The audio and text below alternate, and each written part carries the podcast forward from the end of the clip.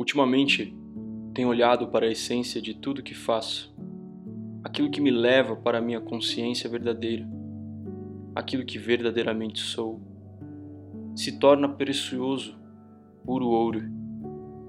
Todos os outros passos que me distanciam disso, ou ao transitar por essas vias me percebo sem rumo, faço o mesmo questionamento. Eu sinto a verdade aqui? Se a resposta for sim, mesmo que meu ego não se sinta confortável, eu continuo. Se a resposta for não, eu silencio até que os novos ares do meu espírito me conduza para seu reencontro.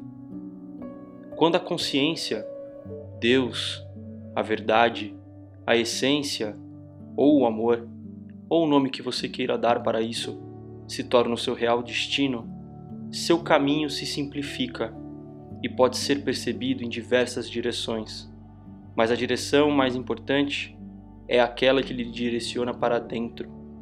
Direção essa que não é possível seguir acompanhado, mas confiante e compassivo de sua própria companhia, que virá com uma bolsa carregada de anjos e demônios. Ao longo da jornada, esse eu que lhe acompanha irá deixar alguns itens de sua bolsa que para ele, em dadas circunstâncias, será fácil e em outras sofrerá grandes perturbações.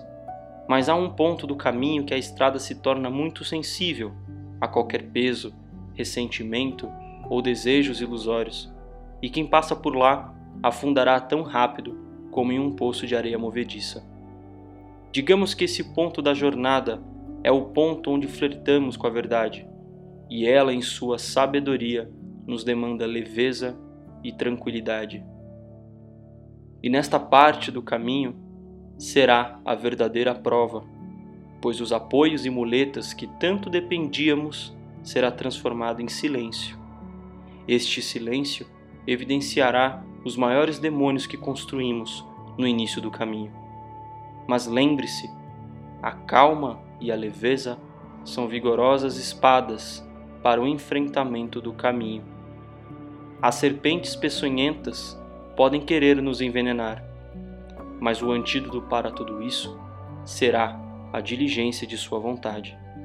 Siga em frente, irmão, e o tesouro brotará de dentro de ti.